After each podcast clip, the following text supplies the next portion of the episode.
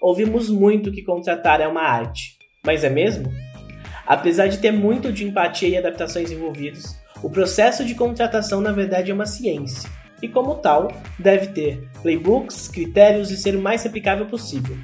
Mas sem uma estrutura adequada, todos os resultados podem ir por água abaixo e deixar você e a sua empresa com candidatos bad fit, que vão fazer você reabrir um processo seletivo em pouco tempo. Mas calma, que tem solução. Fique com a gente nesse episódio para saber mais sobre como estruturar seu processo de recrutamento e seleção baseado em dados e como ele vai mudar seus índices de turnover e desempenho.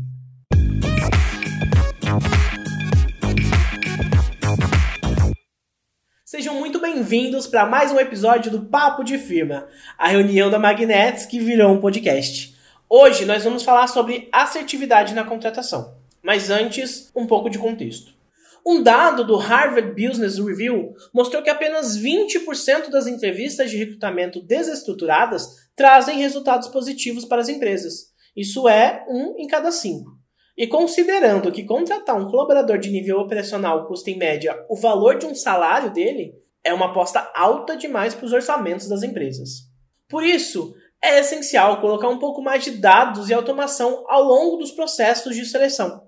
Somente assim as contratações ficam menos enviesadas e se tornam mais escaláveis. E para falar desse tema tão importante para as empresas, trouxemos dois ilustres convidados. Um deles é o Marcel Otufo. Ele é cofundador e CEO da Kenobi. O Marcel atuou vários anos como headhunter antes de empreender e se tornar o CEO da startup que oferece uma plataforma para auxiliar e escalar o recrutamento das empresas. Bem-vindo, Marcel, aí no nosso podcast. Muito obrigado, é um prazer enorme estar aqui com vocês. Obrigado pelo convite. E temos muita coisa bacana para falar hoje sobre recrutamento. E o outro convidado é o CEO da Magnets, o Luciano Tavares. O nosso CEO tem experiência de mais de 25 anos no mercado financeiro. Durante a sua carreira, e especialmente desde que se tornou empreendedor, o Luciano foi responsável por inúmeras contratações estratégicas, inclusive de níveis altos de gestão. Bem-vindo, Luciano. Obrigado, Felipe. Obrigado aí pelo papo de hoje. Obrigado, Marcel. Bastante coisa para a gente falar sobre esse assunto. Beleza, muito obrigado pela participação de vocês.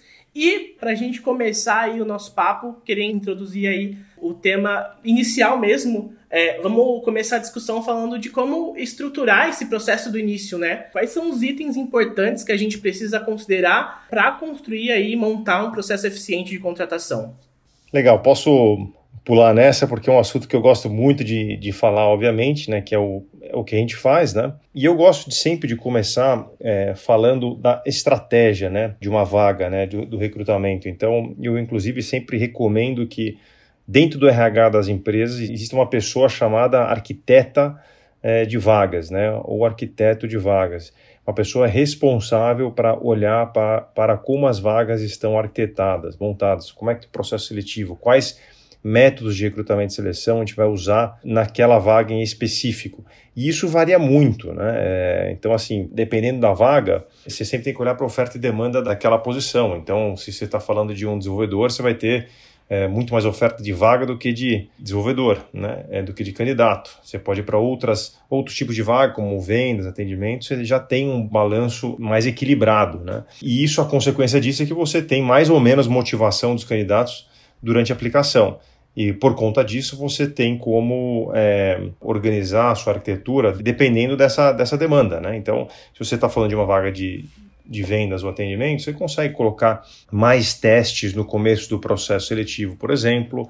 Né? É, se você está falando de um desenvolvedor, poxa, aí talvez você vai uh, encontrar um pouco mais de dificuldade colocando uma série de testes no começo do processo seletivo. Mas até aí também tem mudanças, né? ou tem variações, porque você pega uma pessoa que está aqui no, em São Paulo, no meio do ecossistema, né, é uma coisa. Se você pega uma pessoa que está lá no meio de Goiás, por exemplo, é, a motivação dela pode ser bem diferente. Você pega uma pessoa que está dentro de uma startup, é, a motivação é uma. Você pega uma pessoa que está dentro de uma empresa estatal, por exemplo, lá no meio de Minas Gerais, a motivação dela para entrar nesse, nesse ecossistema de startup pode ser diferente. Então, assim, as coisas parecem que assim sempre tem solução muito simplória, etc., mas na verdade não tem. Por isso que é, eu sempre falo dessa posição mesmo, ou no mínimo dessa função, né, dessa responsabilidade de uma pessoa olhar para todas as vagas né, com esse olhar. É, porque você pode ter, a gente tem clientes que tem, por exemplo, uma arquitetura que funciona muito bem para um estado, essa mesma arquitetura não funciona tão bem para outro estado. E aí eu estou falando de desde loja de operação, né, pode ser um, um atendente de uma numa farmácia, quanto vagas é, de call center também no, uh, no, no mundo operacional, mas também vagas de designer, de gerente de projetos e esse tipo de coisa. E a partir do momento que você monta a arquitetura inicial, os candidatos começam a se aplicar, começam a passar no processo seletivo de forma automática para entregar aquela short. Eu sempre falo de entregar a shortlist de uma forma automática, tá? Então você, é, esse é o valor no final, né? No final das contas, o que, que todo mundo quer? Todo mundo quer candidato bom e uh, entregue de uma forma é, idealmente automática ou pelo menos automatizando grande parte do processo seletivo. Porque lembrando que no Brasil a gente também tem uma questão social, né, importante. A gente tem uma questão que desde o dia que a gente nasce, a gente já nasce com aquele negócio de é, olha, vai ter crise, vai ter crise, estamos passando por crise, vai ter uma crise no futuro, etc. Então, assim, todo mundo valoriza muito é, essa questão de emprego, empregabilidade. É claro que o desemprego também sempre é uma questão muito importante é, no Brasil. Então você é, normalmente tem muita aplicação. Você tem centenas de aplicações por vagas, né? Por cada vaga. Até empresa que não tem uma marca empregadora tão forte.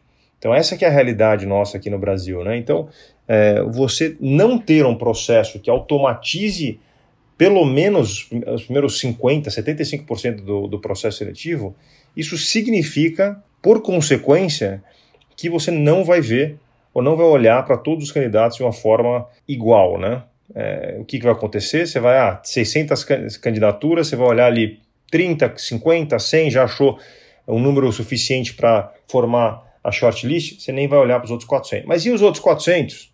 Né? Então, é, eu sempre falo o seguinte, experiência ruim, né? Você sempre escuta todo mundo falando de experiência do candidato, experiência do candidato, experiência do candidato. A pior experiência do candidato é a experiência que ele nem tem a chance de ser visto. Né? Não é receber um e-mail personalizado, não é ter uma página de carreiras super bacana, com vídeo, é, etc. Isso é super, super importante, super recomendo. Receber feedback também importantíssimo hoje em dia, mas a pior experiência é quando um candidato investe o seu tempo se candidatando para uma vaga e ele nem tem a chance de ser visto, né? E isso acontece muito hoje em dia. E aí você entra em um monte de viés no recrutamento e seleção, que é uma outra uh, história que a gente pode conversar. Então, assim, a primeira primeiro ponto é essa arquitetura de vaga, né? Então, a gente tem que ter uma estratégia para cada uma das vagas dentro da empresa e lembrando que às vezes a mesma vaga, mas em localizações diferentes, é, precisam de estratégias diferentes. Pô, muito legal, Marcel. Você falou uma palavra que a gente gosta muito, que é automação, né? automação é com a gente mesmo. E eu acho que não é diferente para. É, vale para investimentos, mas não é diferente para recrutamento também. É, tem, tem, um ponto que você falou de definir essa shortlist, mas acho que um, um, ponto extremamente importante que parece até óbvio, mas muita gente não faz, é que o primeiro passo é definir exatamente que tipo de pessoa você quer contratar, né? O que, é que essa pessoa vai fazer exatamente da empresa, que tipo de, de qualificação ela precisa ter, que tipo de aderência à cultura ela precisa ter. É, parece óbvio, mas a gente, eu mesmo já fiz inúmeras contratações que isso aí não estava bem definido. Cai naquelas armadilhas de, às vezes, no meio do processo, às vezes no final do processo, até você tem dois, três candidatos ou candidatas ali, e você está discutindo coisas conceituais. Pô, a gente precisa uma pessoa mais analítica ou uma pessoa mais é, é, gerencial, esse tipo de coisa. Isso tudo tem que ser feito de antemão. É o primeiro passo para você construir essa arquitetura que você mencionou, é definir exatamente o que, que você precisa na empresa, né?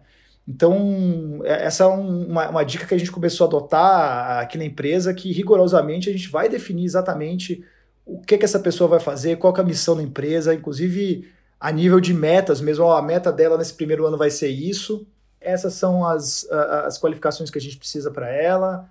Adesão à cultura, aí é, é, um pouco mais, se você tem uma cultura bem definida, aí já vai estar tá mais é, claro para você, mas é importante também.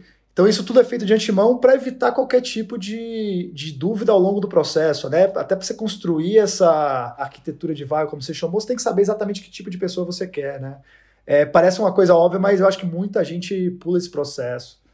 É, eu acho que também é, tem uma questão também que muita empresa define essa característica da pessoa baseado em coisas que ela não precisa naquele momento. Ah, a gente precisa, quando a gente for grande, a gente vai precisar de uma pessoa assim, então a gente vai contratar ela porque no ano que vem. E eu acho que, principalmente em startup, é, a gente tem que sempre olhar, a coisa que a gente faz é olhar qual a demanda é, dos próximos 12 a 24 meses, né? Imediata até máximo dois anos, né? Então, o que é que essa pessoa vai entrar e vai fazer agora? Muitas vezes o que a gente traz uma pessoa de uma empresa grande, etc., que não se adapta à realidade da, da nossa empresa ou não se adapta àquela missão. Ela pode ser ótima no que ela faz, mas ela não está alinhada com o que a gente precisa naquele momento, né, nos próximos 12, 24 meses, né? Então eu acho que ter essa clareza assim, do que, que a pessoa exatamente vai fazer e que tipo de características que ela tem que ter é fundamental aí para começar um processo de contratação bem feito, né? Perfeitamente, Luciano. Você lembrou de um ponto assim que é só complementando aqui que eu achei super importante, relevante o, o ponto do, do Luciano, porque quando você fala de, de recrutamento, você está falando de uma busca, né? Você está buscando um candidato. Mas como é que você vai fazer uma busca se você não sabe o que você está buscando, né? É um conceito super simples que você trouxe, mas é, é, é, é fundamental. E quando você fala da arquitetura, é, é justamente isso. Esse é o ponto de partida, né? Você tem três questões em, em recrutamento, né? Que você tem que buscar no candidato. Você tem o fit de cultura com a tua empresa, então não adianta o cara ser um superstar, mas se ele não tem um fit com a sua empresa, não vai dar certo. Você tem o fit com a vaga, certo? Então, assim, a parte técnica mesmo. Né? E você tem um terceiro elemento que é potencial. Né? Como é que eu sei que aquela pessoa tem potencial? Então, quando você tem é, uma vaga mais de entrada, você pode olhar só para potencial e fit cultura. Né? É, quando você olha para uma vaga mais técnica, você tem que trazer esse pilar técnico, obviamente, mas se você está buscando uma, uma vaga mais sênior, normalmente você vai trazer também essas, esses três pilares. Como que você vai avaliar esses três pilares? Né? A gente acredita muito em teste psicométrico. Tá? É, por que, que a gente acredita muito nisso? Né? Porque a ciência da psicologia organizacional nos mostra isso. Né? E, então você consegue fazer é, um, um bate, né, um match com a cultura da sua empresa através de um teste de fit de cultura é, e você também consegue é, buscar elementos de potencial, por exemplo, através de um teste cognitivo, por exemplo, um teste de perfil comportamental, é, dentre outros que existem aí, é, opções que existem, certo? Que a gente acredita muito. Então, quando você tem essas três coisas que você está olhando, mesmo que você, porque tem, uma outra situação, Luciano, que é o seguinte, às vezes a empresa ela não sabe exatamente. Tipo, se você saber exatamente o que você tem que buscar, você precisa ter um RH bastante avançado para saber. Né? Essa que é a verdade. Então, assim, muitas vezes, poxa, para aquela vaga, imagina, imagina, uma vaga nova, o que, que eu tenho que buscar, etc. Né? Ou uma vaga que, de repente, você não tem dados né, é, suficientes para te indicar o que, que eu quero, o que, que eu não uh, que, que eu não quero para aquela vaga em específico. Mas quando você usa até, você tem, você tem um bom senso. Então você pode pegar, se, poxa, você juntar alguns testes e você fala, poxa, isso aqui, essa pessoa tem um potencial, né? Então tem um cognitivo que tem uma correlação, que é um método de recrutamento e seleção, que tem uma correlação de 0,4 com performance, tá? Então eu sei que o que é um teste cognitivo primeiro, né? Um teste cognitivo nada mais é do que uma, uma você está medindo a habilidade da pessoa é, entender um problema e resolvê-lo, tá? independente de qual problema for. Então, é, então você tem, uh, poxa, legal, para uma vaga mais analítica, como por exemplo desenvolvedor, como por exemplo uma área financeira, o teste cognitivo vai ter uma correlação ainda maior que 0,4. Né? Para um desenvolvedor é 0,7. Tá? Então, assim, a, é, sugiro a todos que têm uma vaga de, de desenvolvedor é, aplicar um teste cognitivo, porque a correlação é muito alta. Se junta isso com um teste com case, por exemplo, que é um teste prático que é muito comum para qualquer vaga de desenvolvedor, poxa, aí, aí você vai somando né, esses diferentes métodos e isso vai aumentando a tua probabilidade de acertar. Né? Então, essa que é a estratégia da arquitetura. Né? Quando você fala de recrutamento, antigamente era muito operacional. Né? Muito, assim, antigamente para as empresas que hoje já estão mais avançadas, mas tem muita empresa ainda que ainda está é, trabalhando de uma forma muito manual, certo? Os, o sistema de gestão de recrutamento e seleção, a primeira coisa que eles fizeram foi ajudar nessa parte de eficiência, né, de automação de processo, etc. Agora, quando você fala de vamos achar os candidatos certos, vamos, vamos trabalhar na qualificação, como é que eu sei que aquele candidato tem mais chance de performar do que o outro?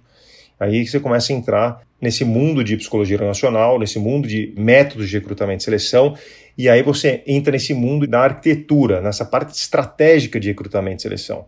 Então, por isso também que você tem hoje muitas pessoas é, muito mais diferenciadas entrando e gostando e ficando nesse mundo de recrutamento. Porque antigamente é, era tão operacional que qualquer pessoa que era assim um grande potencial da empresa ou que tivesse um, um, um potencial ficava ali um tempo não, não aguentava ficar fazendo aquela coisa operacional e altamente repetitiva. Né? Então você vai buscar uma outra coisa. Em RH, o pessoal ia lá para treinamento e desenvolvimento, que era uma área que tinha muito mais visibilidade, notoriedade, etc., e conseguia, enfim, continuar a carreira dentro de RH. Você vê, a maioria dos, dos, dos diretores de RH, se olhar o histórico, talvez tenha até passado para recrutamento, mas tem uma passagem já eh, em treinamento e desenvolvimento, que é, é treinamento organizacional, que é mais comum, né? É, por conta disso. Hoje em dia, isso, essa história já mudou, porque recrutamento é uma das áreas mais importantes de qualquer empresa, a empresa inteira, até comparando com a área de core business. Né? E as empresas do Vale do Silício já sacaram isso há muito tempo. Tanto é que você tem os heads de talent acquisition lá fora, que são espetaculares, são pessoas que poderiam estar à frente de qualquer área de negócios da empresa.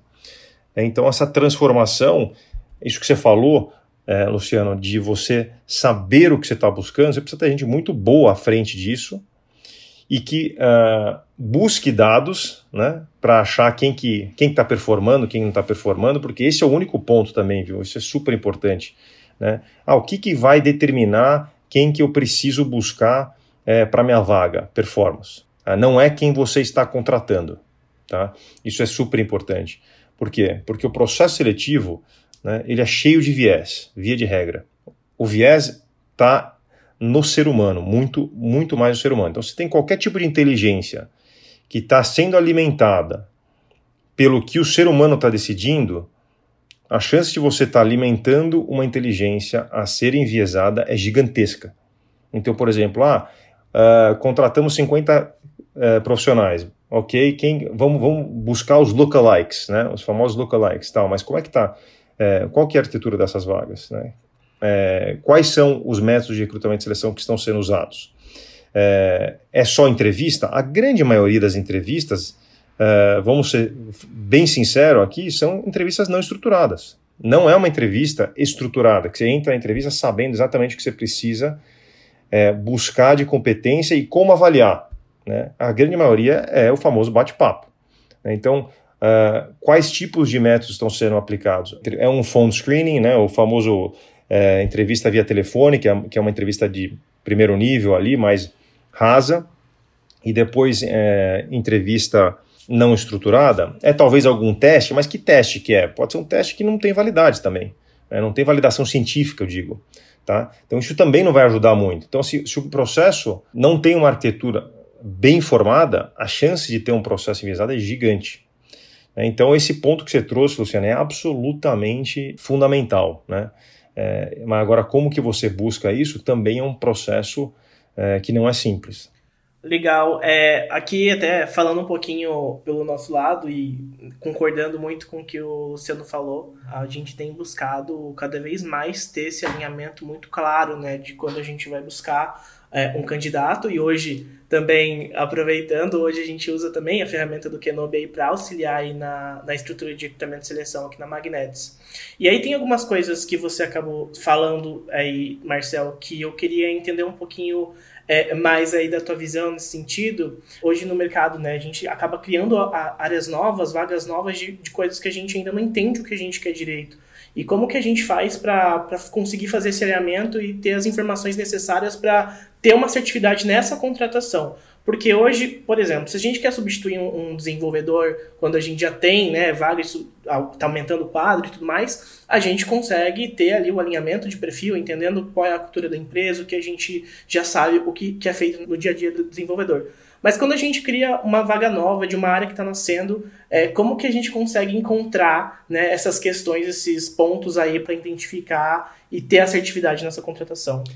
Ótima pergunta. Então, assim, primeiro você tem que fazer algumas perguntas para desenhar a sua estratégia. Então, a primeira coisa é, poxa, qual é o nível da pessoa que eu quero contratar? Tá? Então, é uma pessoa sênior ou é uma pessoa mais entry level? Né? Porque isso aí vai determinar se você vai poder contratar baseado simplesmente no potencial dela e também é, no fit cultura, ou eu vou também ter que trazer esse lado técnico. para isso faz uma diferença enorme. Né? Então, assim, literalmente, se você olha para o potencial e para o fit cultura, você pode buscar pessoas que não tenham nenhuma experiência naquele negócio.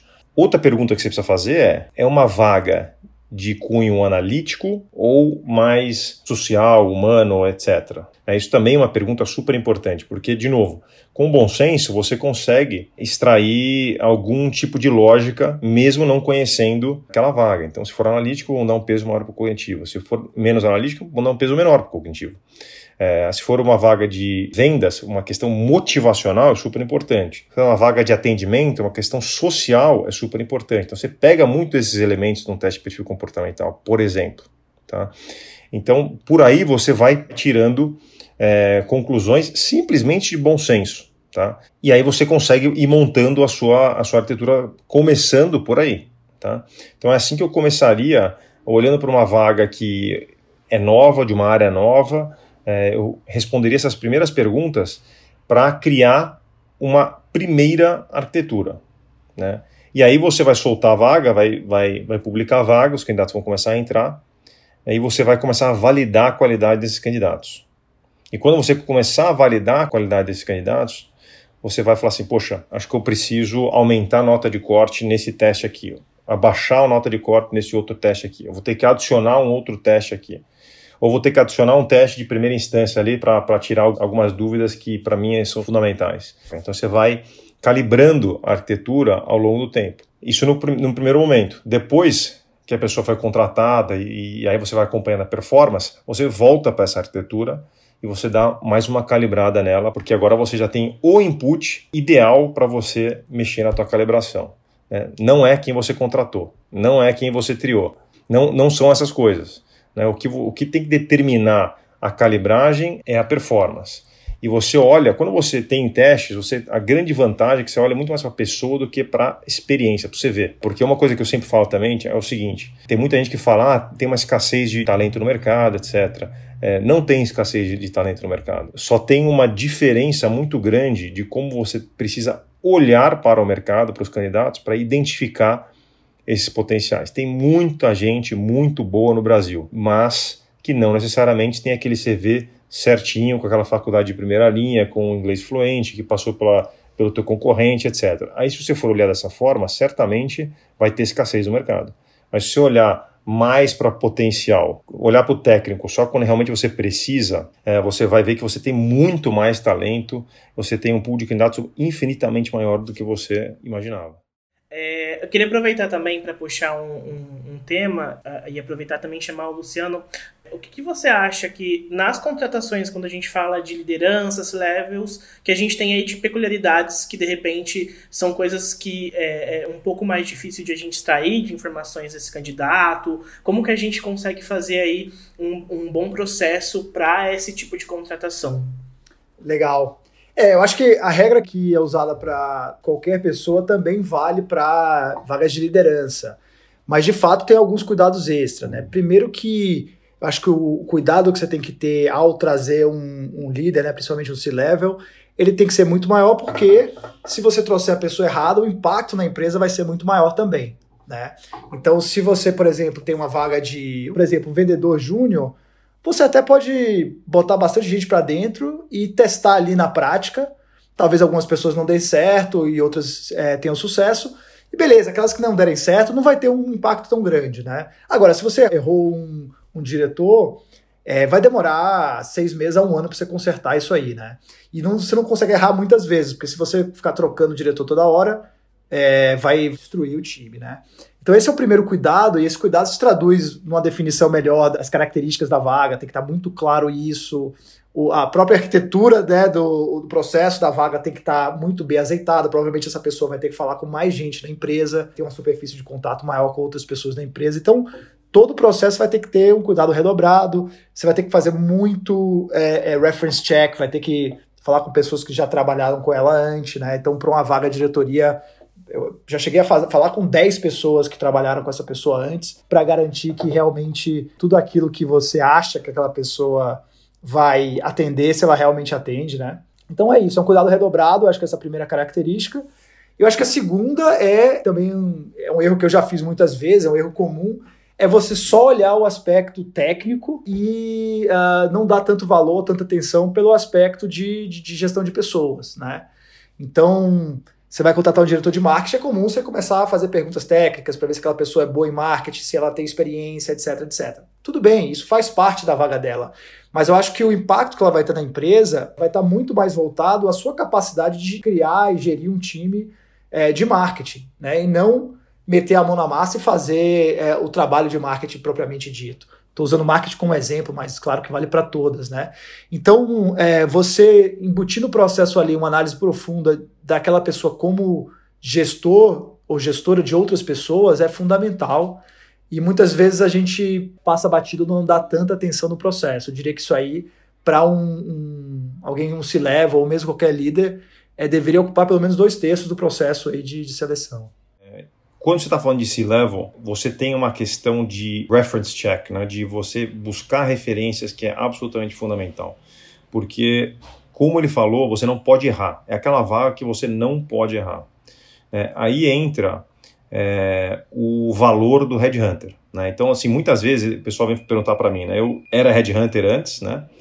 E eu era headhunter mais de, de, de middle management, tá? E, e ah, headhunter vai acabar, etc. Vai, o que, que vai acontecer com os headhunters, etc. A minha, minha opinião é a seguinte: headhunter desse level não vai acabar. Por quê?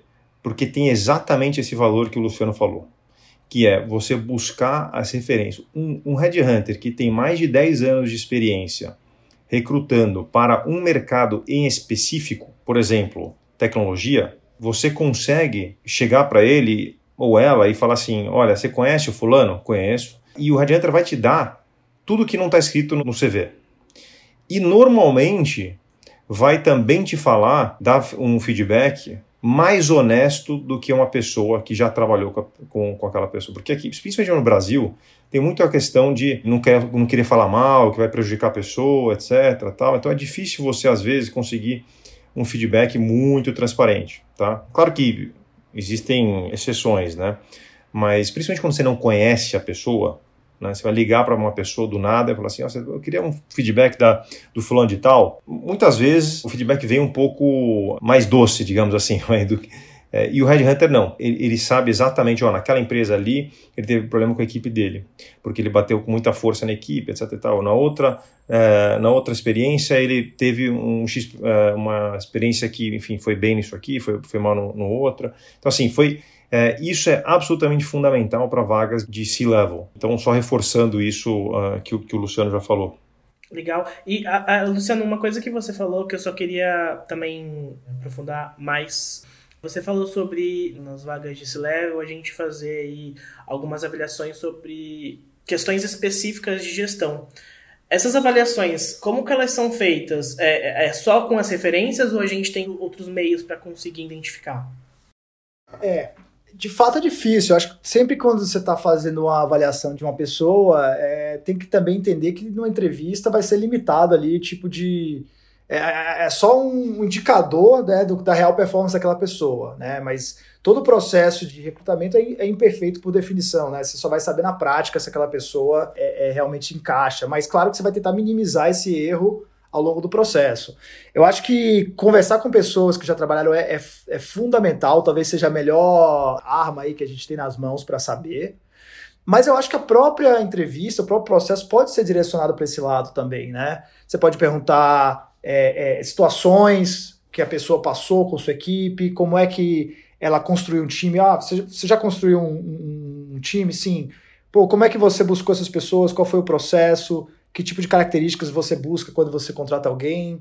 É, na parte de desenvolvimento de equipe, perguntar para essa pessoa que técnicas que ela usa, que, como é que ela faz o desenvolvimento das pessoas, que tipo de cultura que ela, que ela constrói nos seus times. Então, tem maneiras de você perguntar seu histórico e descobrir se essa pessoa, pelo menos, tem consciência desse processo, já implementou isso no passado ou não, né? Então, para um C-Level é fundamental que ele saiba descrever com muito detalhe todos esses processos de contratação, de desenvolvimento de pessoas, de gerenciamento de equipe, saber montar metas, saber ah, poder acompanhar a performance, saber como fazer um, um feedback, fazer um one-on-one, -on -one. Enfim, todas as características aí que todos os processos que envolvem aí um, um papel de um gestor. Então, eu acho que na entrevista dá para descobrir muita coisa e claro, fazer reference check, falar com headhunters, como o Marcel falou, ou com pessoas que trabalharam com ela, certamente vai dar uma fotografia muito mais completa. Legal. É, antes de a gente ir para a parte mais técnica do papo, é, eu queria fazer uma pergunta para os dois, na verdade. Eu queria saber assim, qual foi o maior aprendizado que vocês já tiveram em um processo seletivo? Sabe, alguma coisa que aconteceu em algum processo e aí vocês acabaram levando isso para outros processos também de aprendizado? Bom, é, para mim, na verdade, não tem assim um aprendizado. Tem tem tem esse todo, né? Que, que é o que eu estou falando aqui. Eu estou resumindo todos os aprendizados que eu tive como headhunter primeiro e depois é, que eu fundei a Kenobi e fui mergulhando nesse mundo de recrutamento e mergulhando nesse mundo de psicologia organizacional. Que, assim, o maior aprendizado é que tem ciência em recrutamento. Você não tem nenhuma é, garantia que você vai acertar no processo, mas você tem sim uma garantia de melhorar a probabilidade de acertar. Né? E como que você faz isso? Usando a ciência do recrutamento, que é, são os métodos de recrutamento e seleção, que tem gente estudando isso há 100 anos. Tá? É, professores de faculdades super notórias do, dos Estados Unidos, da Europa, etc. Então, assim, quando eu falo que teste cognitivo tem uma correlação, se for fazer uma, uma análise genérica, todas as vagas, de 0,4, é, isso aí é, é, é estudo científico. Né? Ah, 0,7 com desenvolvedor? É estudo científico.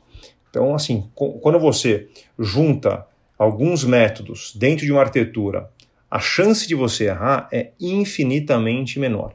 E a grande uh, lição para mim foi que a gente aplica isso dentro da Keynote para contratar as pessoas. Então, assim, a, a, partir do momento que a gente começou a realmente fazer tudo isso que, que eu estou falando aqui, a diferença do nível das pessoas, porque você acerta nas pessoas. Não é que assim, ah, só contratando superstar. Não, mas é que eu estou acertando para aquela vaga e para o Kenobi no caso. E a diferença de performance é brutal.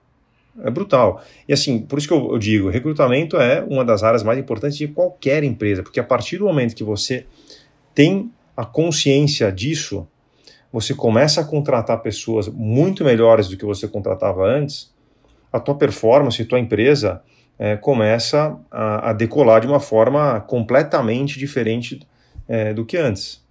Então, para mim, todo esse processo foi o grande aprendizado nosso. Então, eu falo assim com toda tranquilidade que na, na Kenobi, casa de ferreiro é espelho de ferro. Né? E a gente vai ajustando e calibrando as arquiteturas de cada uma das vagas. E assim, o resultado é, é espetacular.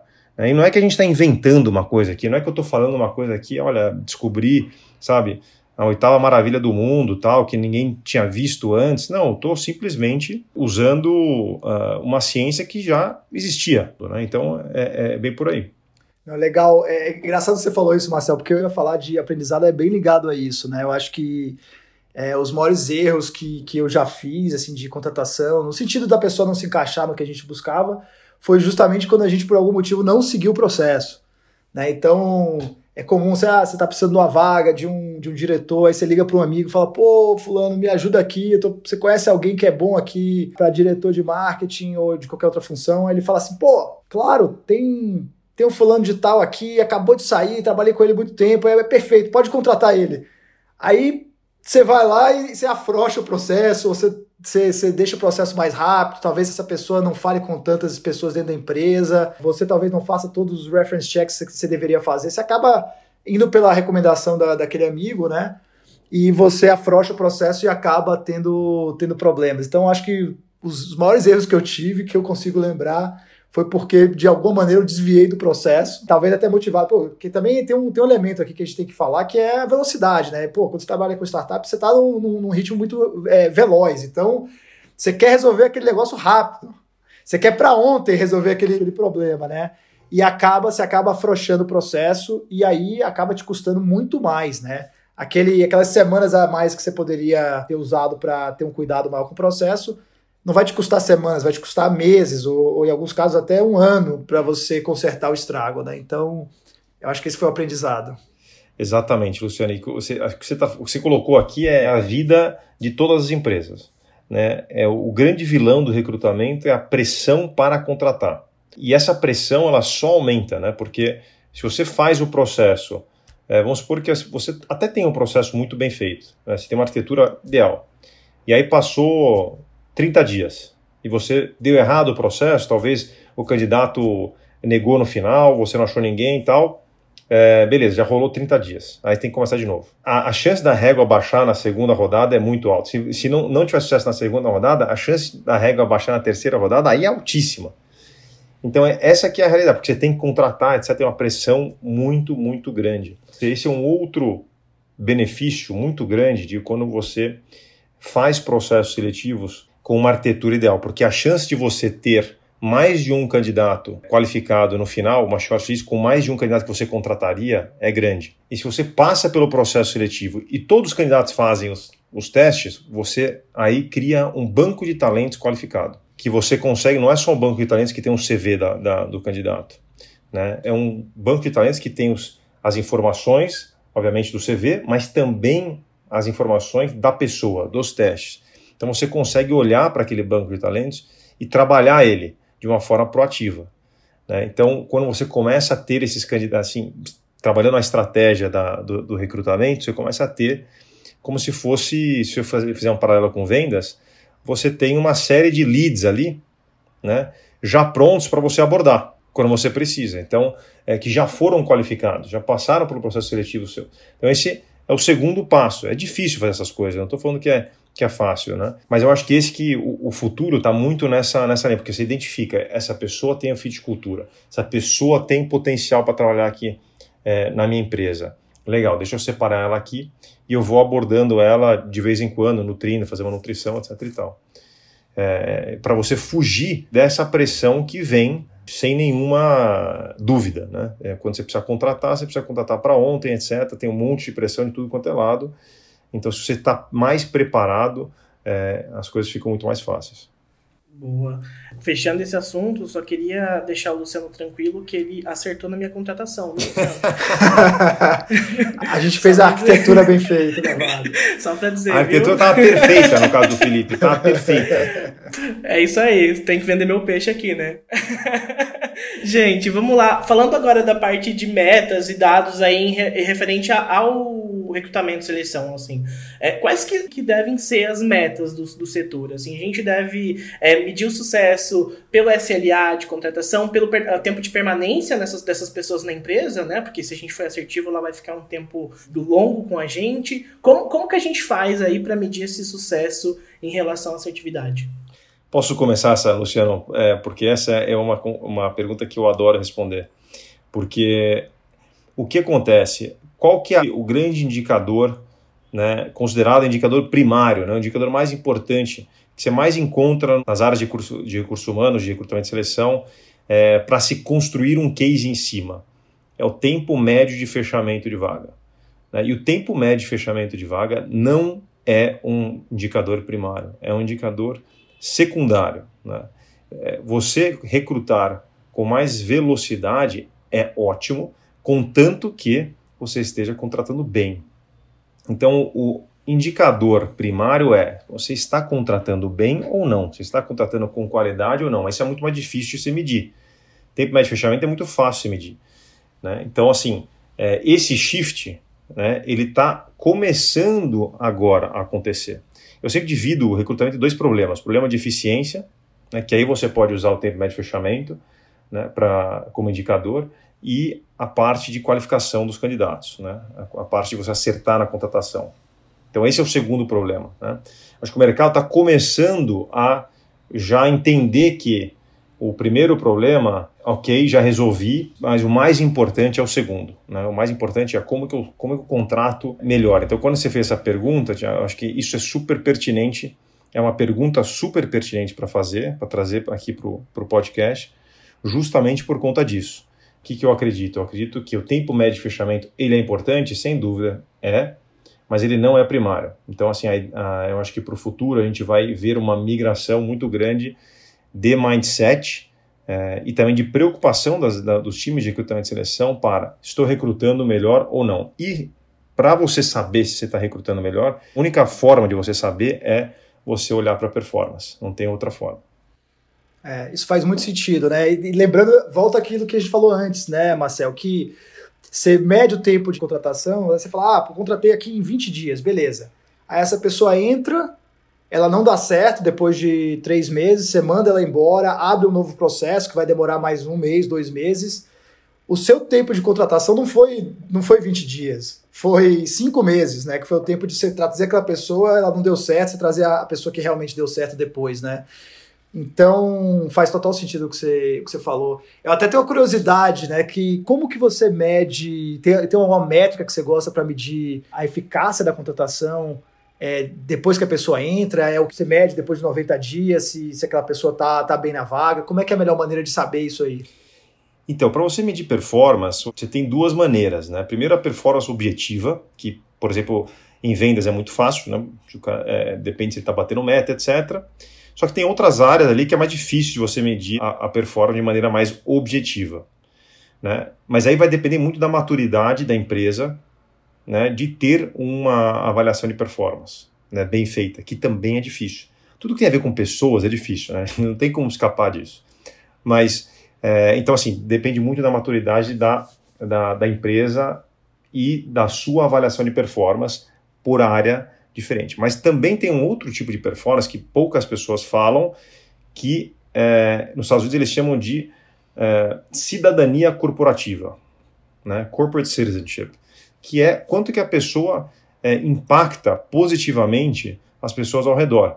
Porque às vezes a pessoa tem uma super performance objetiva ali, vende demais, só que causa um caos dentro da área é, de vendas da empresa. Né? Então, tem esses dois pontos super importantes. Ah, mas vamos supor que a minha empresa é mais nova e, claro, toda empresa tem a curva de maturidade, não dá para esperar que a empresa tenha sabe, um, dois, três, quatro, cinco anos e tenha todos os processos da área de gente super maduros, né? inclusive avaliação de performance. É, mas você tem, assim, quando você não tem, você está mais imaturo em relação a isso, você tem o bom senso, sempre tem é, o bom senso para. Então, assim, as pessoas que são high performers, elas, todo mundo meio que sabe, né? Tipo, a pessoa entrega muito e todo mundo é, ganha o respeito de todo mundo ao, ao, ao redor, etc. Então, essas pessoas, elas são meio que fáceis de identificar dentro, do, dentro da empresa. Né? O problema é assim, quais dados eu tenho dessa pessoa né? para depois usar no recrutamento, né? Para tentar achar pessoas que são parecidas. Né?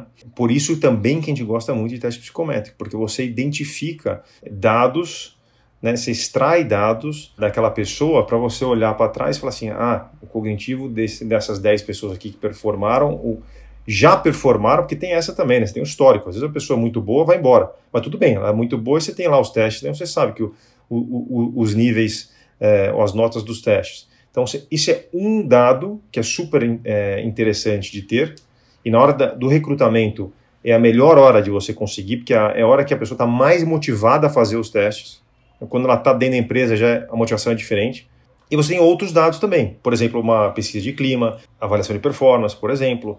Uh, você tem folha de pagamento, também salário é um outro dado importante de, de, de pessoas, promoções, é, todas essas coisas, todos esses dados são os dados que vão compor o famoso People Analytics, né?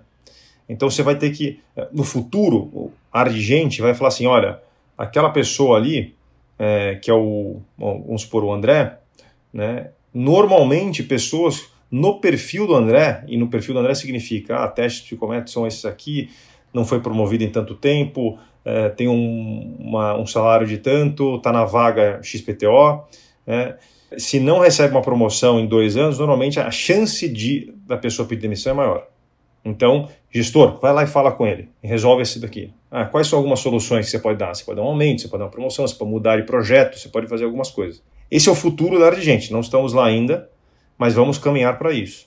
Então, assim, resposta longa para tua pergunta, Luciano, é Uh, depende do, do, nível de maturidade da tua empresa, mas é, a boa notícia é que mesmo com nível super baixo, você ainda tem o bom senso para olhar e, e, tirar conclusões de, de, quem são os perfis que, que são os melhores para você olhar para trás e, e, ajudar na, na arquitetura da, do recrutamento.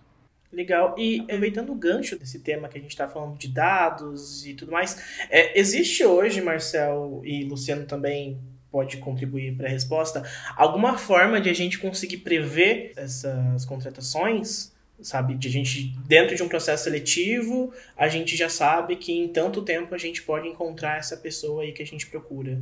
Hoje a gente já tem alguma, alguma coisa nesse sentido?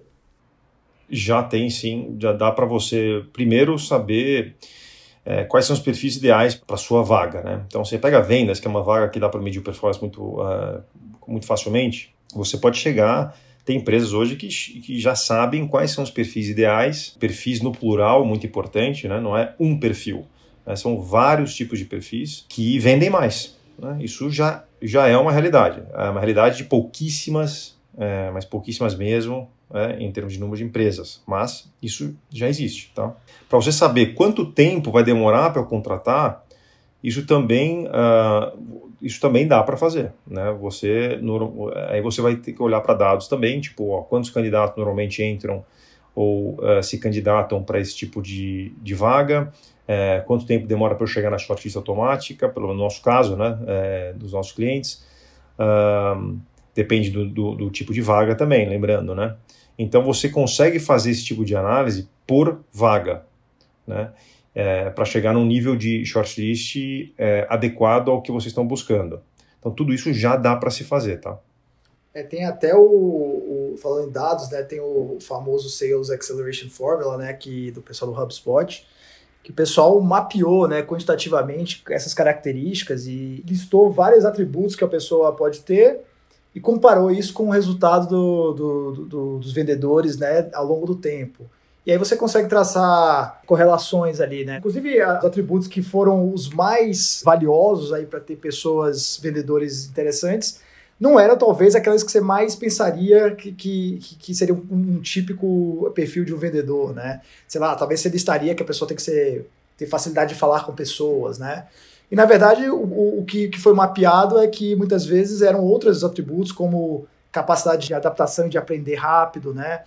Capacidade de se organizar, organizar os processos, que eram coisas que você talvez não é, associaria de imediato com vendedores. Mas o ponto aqui é que, até com os dados, Marco, autor do livro lá, foi capaz de é, identificar essas características e isso, claro, passou a fazer parte do processo de contratação. Então, quando ele buscava uma pessoa, ele não estava tão preocupado se ela tinha aquele perfil normal de um vendedor.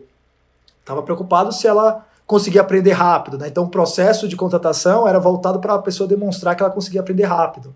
Ele até fazia assim, ele, ele falava de um tema que, é, que, que a pessoa provavelmente não entendia, ele ensinava e depois via essa pessoa, na segunda vez, voltava já tendo aprendido aquilo. Né? Então, eu acho que o uso dos dados é, é muito importante para isso, para saber exatamente o que é que tem aderência com uma, uma boa performance daquela vaga. Claro que isso vale, é, só funciona se você tem é, muitas vagas de um determinado perfil, né? A gente falou no começo da conversa, tem algumas vagas que você é, não sabe ainda exatamente qual é o perfil daquela pessoa, é a primeira pessoa que está contratando, então nesses casos é mais difícil você ter essa análise mais preditiva, né?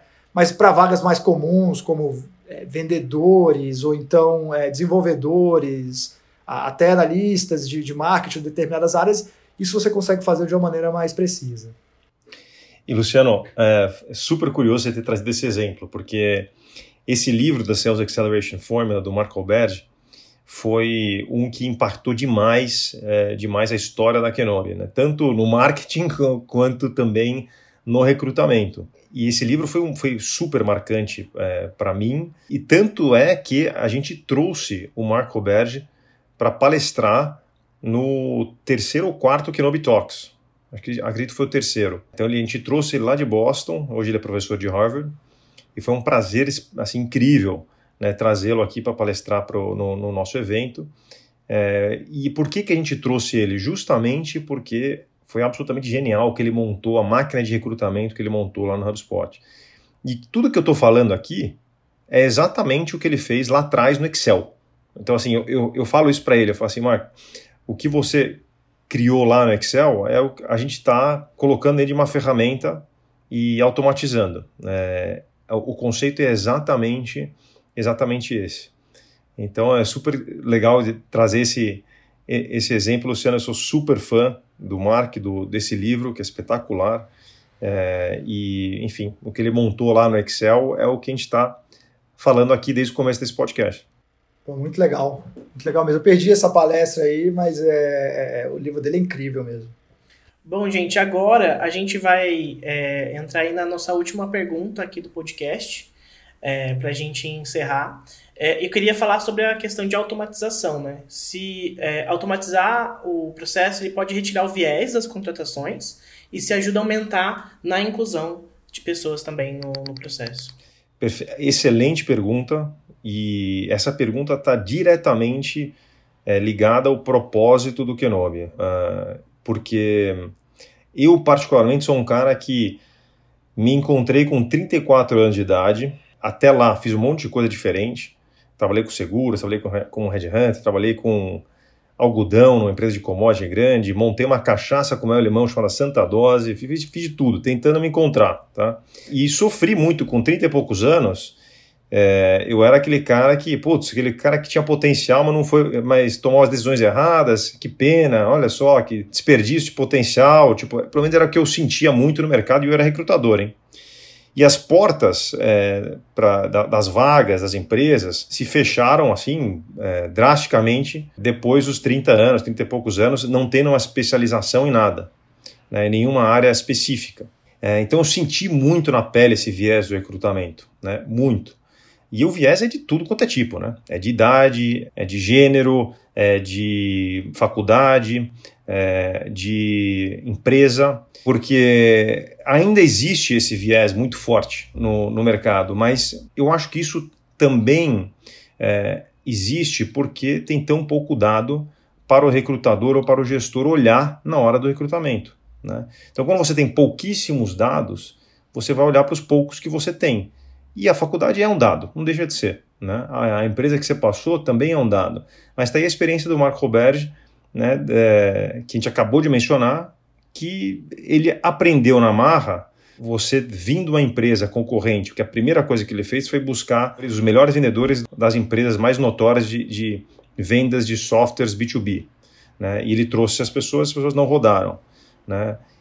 Não performaram. É, faculdade, a mesma coisa. E a psicologia organizacional mo mostra isso na prática, né? Assim, é, objetivamente. Formação acadêmica tem uma correlação de, de 0,10, se não me engano, é, ou 15, é muito baixa, né?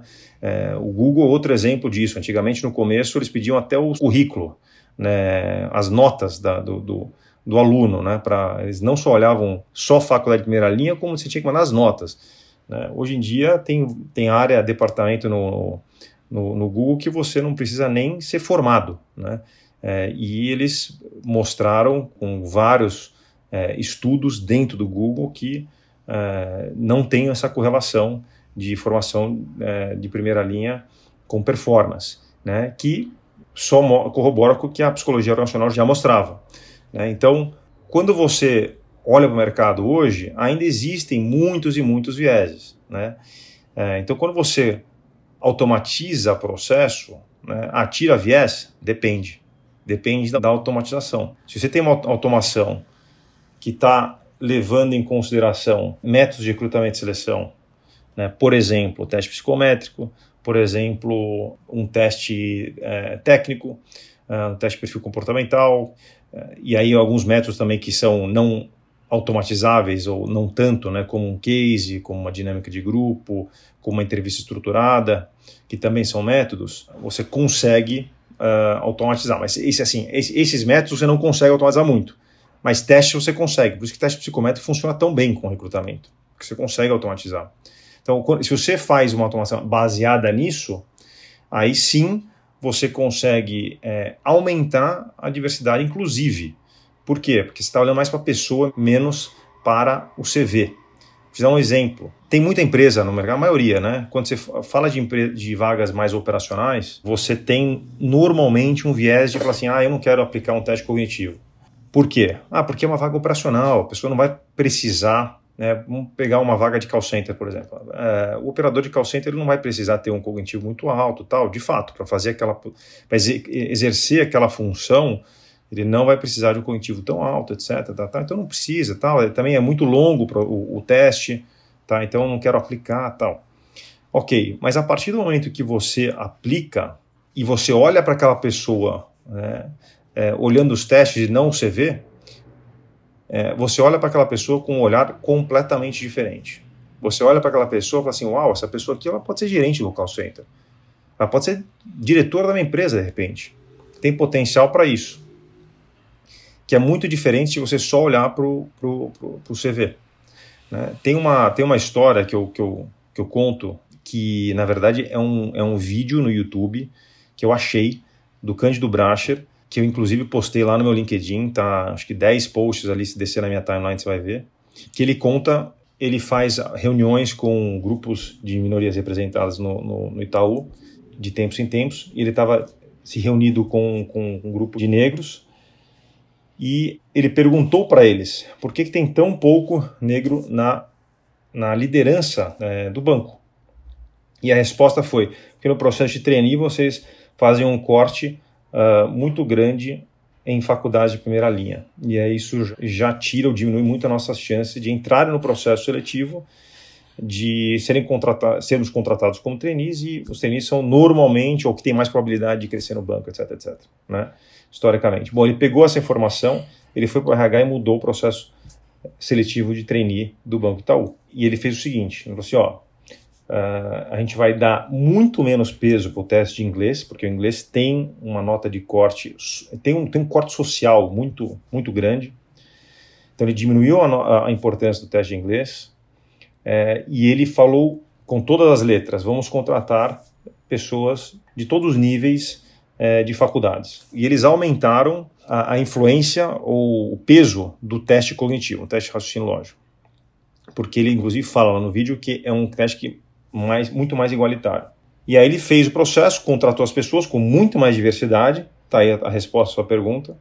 E aí o mais legal de tudo é que no final ele fala: e vocês acham que melhorou ou piorou a performance? O mais legal de tudo é que melhorou a performance, tá? Então quando a gente fala disso, a gente não está falando de é, tem um impacto social muito grande. E eu acho que todo recrutador tem que ter isso em mente. Todo recrutador tem um papel social. Por quê? Porque é justamente isso.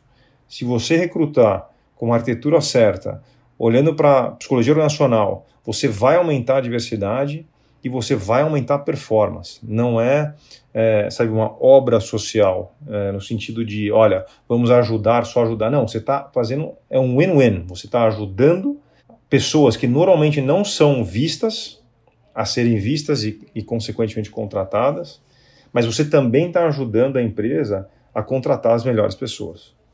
Eu acho que esse exemplo do Marcel é fantástico. É, eu acho que é, é, o que você falou no final também, né? Eu acho que tem, tem um aspecto social que as pessoas se apegam e é importante, né? Cada vez mais nas empresas, né? As empresas cada vez mais são vistas é, pelo seu papel, não só pelo lucro que geram ou pelo crescimento, mas pelo como eles estão inseridos na sociedade. Mas tem um aspecto mais pragmático mesmo, né? De literalmente tem um candidato ou uma candidata ali que é melhor e você simplesmente não está enxergando porque seu processo é, foi mal é, construído ou você está deixando esses vieses atrapalharem, né? Então é, é, é, tem, tem uma questão absolutamente pragmática de performance mesmo. Né? Então, que volta ao que a gente falou lá do, do, do livro do Marx. Se você sabe quais são as características que vão é, dar uma maior chance de, de uma melhor performance, você tem que focar nessas características. E se para aquela vaga a faculdade não se mostra importante, que é só um, uma coisa que você achava que era importante, mas na prática não se mostra importante, é, você não precisa estar tá, tá olhando ou testando para aquilo, né? Claro que eu imagino que deve ter alguma posição extremamente técnica, onde sim, um, curso é importante, sei lá, você está pegando um técnico de, de, de, robótica de foguete, ou de foguete, botar você quer ir para Marte, talvez isso seja extremamente importante. Então, depende da vaga. Mas se você descobriu ali que aquilo ali não tem uma alta correlação com a performance, é, e focar nos fatores que tem, construir o processo baseado nesses fatores, você com certeza vai botar é, mais gente para dentro de uma forma menos viesada, né? de uma forma muito mais. É, é, que vai trazer uma performance muito maior. Então, é, como você falou, é win-win mesmo, né? Bom, gente, obrigado. É, a gente vai encerrar agora o nosso podcast. É, obrigado, Marcel. Obrigado, Luciano, aí, pela participação. E para finalizar, só queria saber se vocês podem dar aí um conselho rápido para as pessoas que estão ouvindo a gente de como né, começar essa estrutura toda que a gente está conversando. Bom, para começar, é, o jeito mais fácil é entrar no site www.kenoe.com e falar com um dos nossos é, representantes, que a gente dá toda essa consultoria aí de graça, mesmo se vocês não quiserem contratar o Kenobi, a consultoria vem aí com, com, com atendimento. Muito bom. É, eu, eu, acho que a dica que eu daria, eu não vim dessa área de, de recrutamento, então aprendi ao longo do caminho, então a minha dica é compartilhar um pouco os recursos que eu, que eu usei para aprender nessa jornada. Né? Um deles é o próprio livro que a gente mencionou, o Sales Acceleration Formula, é, do Marco é, Roberto. Estou falando o nome dele certo aí, Marcel? Tá, tá. Ele tem um nome francês, fala qualquer nome francês em inglês americano, fica difícil, né? e o outro que eu gosto bastante também é o, é o Who. Então, o nome completo aqui do livro é, é, é Who. O nome do autor é Jeff Smart e Randy Street. Ele tem também um, um excelente é, framework para você definir vaga, estruturar um processo de contratação, é, etc. Eu acho que é, é ele dá todo o arcabouço né, teórico, mas claro, você pode usar ferramentas como o próprio Kenobi para implementar isso de uma forma mais estruturada. Mas essa é a dica que eu dou e deixo aí pro pessoal. Valeu, gente. Obrigado. Obrigado a vocês pelo convite. Foi uma honra. Obrigado, Marcel. Pô, muito conhecimento aí compartilhado em pouco tempo. Então, obrigado aí pela participação. Valeu mesmo. Valeu, valeu pelo convite, Luciano. Foi, foi ótimo e vamos, vamos acompanhando vocês aí. Eu vou acompanhando com, com o pessoal lá da área de clientes e vamos uh, arrebentar aí com suas contratações. E depois de todas essas informações, só nos resta agradecer imensamente aí a participação do Marcel e do Luciano. Quero dizer que vocês agregaram muito e aposto que deram vários insights aí para os profissionais que estão ouvindo a gente. E se você gostou desse episódio do Papo de Firma, não se esquece de nos seguir no Spotify e Deezer para acompanhar nossos próximos podcasts. E se você quiser sugerir temas, fazer críticas ou até mesmo participar de uma das nossas conversas, escreve para a gente. O e-mail é empresas@magnetes.com.br. Um abraço e até o próximo Papo de Firma, a reunião da Magnetes que virou um podcast.